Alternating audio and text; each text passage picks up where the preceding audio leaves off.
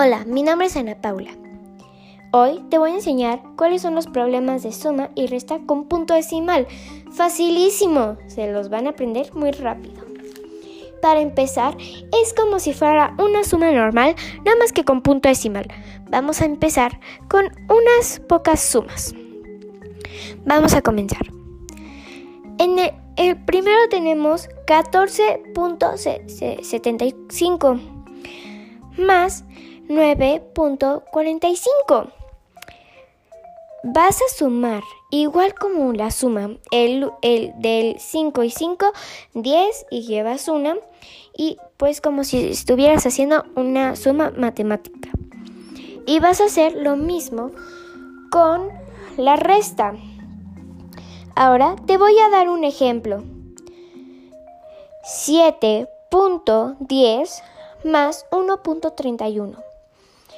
Vas a, vas, a poner, ah, vas a sumar el 0 y el 1 y como no te da nada, 0. Luego vas a continuar con 3 y 1 y es 4. En donde están los puntos vas a colocar un punto igual. En donde dice 7 más 1 vas a colocar 8. Súper fácil, ¿no? Bye, espero que les haya gustado. Sigan viendo mi serie.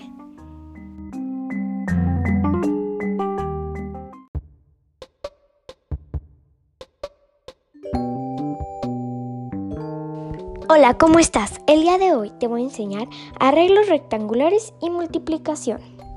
Va, facilísimo, te lo vas a aprender bien rápido conmigo. Vamos a comenzar con una pequeña breve explicación. Un arreglo rectangular es un arreglo de dos o más dimensiones. En, arreglo de, de, dos dimensiones, la primera es el número de filas y la segunda el número de columnas. Vamos a colocarte un ejemplo. La señora de la casa 1 quiere un kilogramo de jitomate.